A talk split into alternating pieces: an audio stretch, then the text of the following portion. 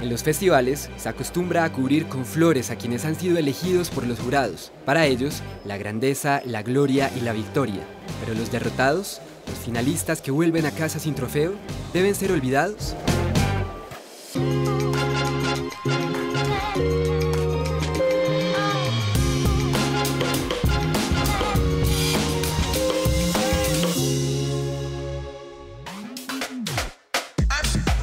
Pues no, en Hierges, para la 37 edición del Festival Internacional de la Moda, 10 finalistas compitieron entre sí, tres fueron premiados. Demos la palabra a los otros siete. Estas mentes creativas adoran la moda en su versión más combativa. ¿Debe la moda ser comprometida? ¿Debe la moda tener un mensaje político? En nuestro trabajo hablamos mucho de la masculinidad, de cómo los hombres pueden expresarse a través de su ropa. Y eso me parece muy político.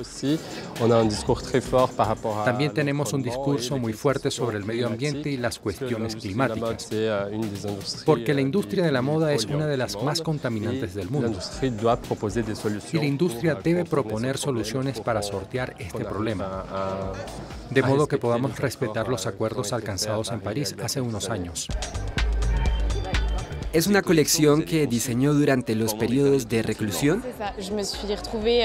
Sí, me encontré en mi gran casa familiar con un extenso jardín y mi jardín se convirtió en una especie de refugio creativo en ese momento. Así que desarrollé un material a partir de mangueras de jardín. Surgió un poco por casualidad. Esto es solo una manguera de jardín. No hay ningún material añadido, ni pintura, ni nada. Simplemente corté las mangueras y las fundí para crear una especie de piel nueva que casi sustituye a un cuero u otros materiales, para crear el accesorio principalmente. ¿Dónde aprendió esta técnica? No me la enseñaron. Es solo experimentación. La aprendí por mí misma. ¿Cuál es el mensaje de su colección? El mensaje de mi colección es, en primer lugar, el deseo de trabajar solo con materiales reciclados. Para mí era muy importante venir a Hierges para trabajar en una colección totalmente sostenible. El principal producto que he reciclado en mi colección son las corbatas. Así que la idea era realmente reunir diferentes corbatas en el pliegue, creando una nueva pieza a partir de las antiguas. ¿Algunos de sus vestidos son transformables? Sí, por supuesto. Tengo algunos vestidos que puedes llevar tanto arriba como abajo y esto cambiaría la silueta. Eso es algo que realmente quería hacer en esta colección. Poder interactuar con la prenda de una manera diferente. Del mismo modelo tienes un vestido con un aspecto más bien deportivo que puede transformarse en un vestido de noche. Un material por prenda, ¿cierto? De hecho, la colección cuenta una historia, la del proceso evolutivo. Siete conjuntos diseñados con siete materiales.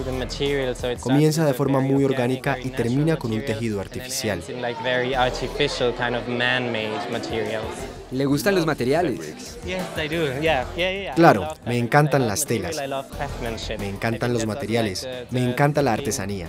Realmente se puede ver en toda mi colección. Por eso elegí trabajar en varios materiales y luego intentar trabajar con un solo material, de la cabeza a los pies. ¿Lo hizo todo usted mismo? Sí, lo hice todo a mano, haciendo tejido de crochet y de punto. Me llevó mucho tiempo. Son técnicas que conducen a la meditación. Y también me divertí mucho componiendo los colores. Cómo añadirlos a lo que estaba tejiendo o a lo que hacía ganchillo. ¿Es una colección para hombres? Unisex, exactamente. Porque me di cuenta mientras tejía, mientras exploraba el tejido, que las líneas entre las nociones de masculino y femenino se volvían muy fluidas. He probado los modelos en mí, en mis amigos, otras personas los han llevado.